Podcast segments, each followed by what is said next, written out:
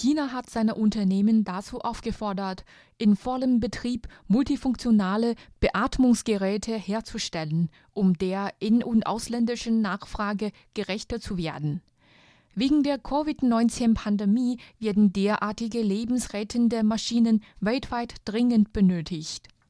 Die Entscheidung der chinesischen Regierung zählt eigene Angaben zufolge zugleich zu den Bemühungen darum, den schwer angeschlagenen internationalen Handel wieder anzukurbeln und dadurch die weltwirtschaftliche Entwicklung zu stabilisieren.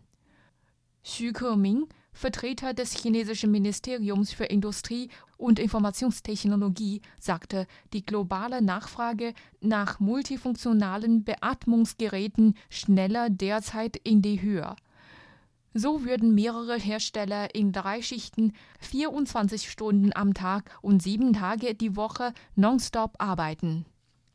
In China gibt es insgesamt 21 Unternehmen, die multifunktionale Beatmungsgeräte produzieren können.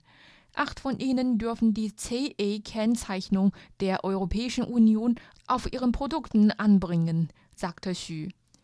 Derartige Hersteller hätten mittlerweile Verträge über die Produktion von mehr als 20.000 multifunktionalen Beatmungsgeräten unterzeichnet.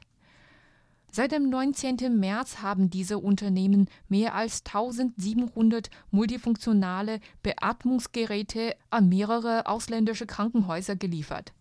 Dies entspricht der Hälfte der Jahreslieferung für die inländischen Krankenhäuser in normalen Zeiten, sagte er.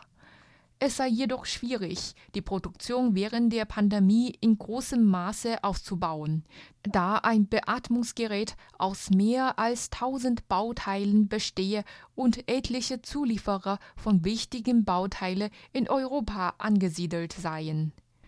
Deshalb ist es unrealistisch zu erwarten, dass China, das ein Fünftel der globalen Beatmungsgerätproduktion ausmacht, den gesamten Bedarf alleine decken kann, sagte der Vertreter des Industrieministeriums.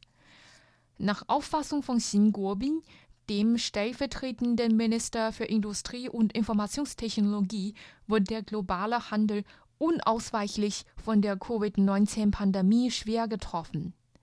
China will dabei helfen, durch Förderung der Elektronik- und Automobilbranche die globalen Lieferketten zu stabilisieren.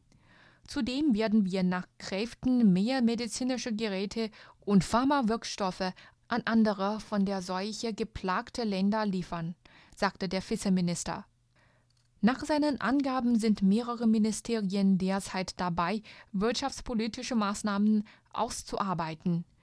Dazu gehöre beispielsweise die finanzielle Unterstützung für exportorientierte Firmen, um ihnen zu helfen, in Zeiten der wirtschaftlichen Rezession zu überleben.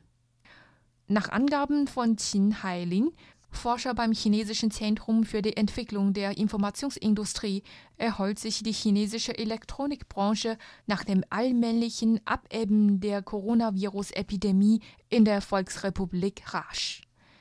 Mehr als 90 Prozent der Erwerbstätigen in diesem Sektor hätten inzwischen bereits ihre Arbeit wieder aufgenommen.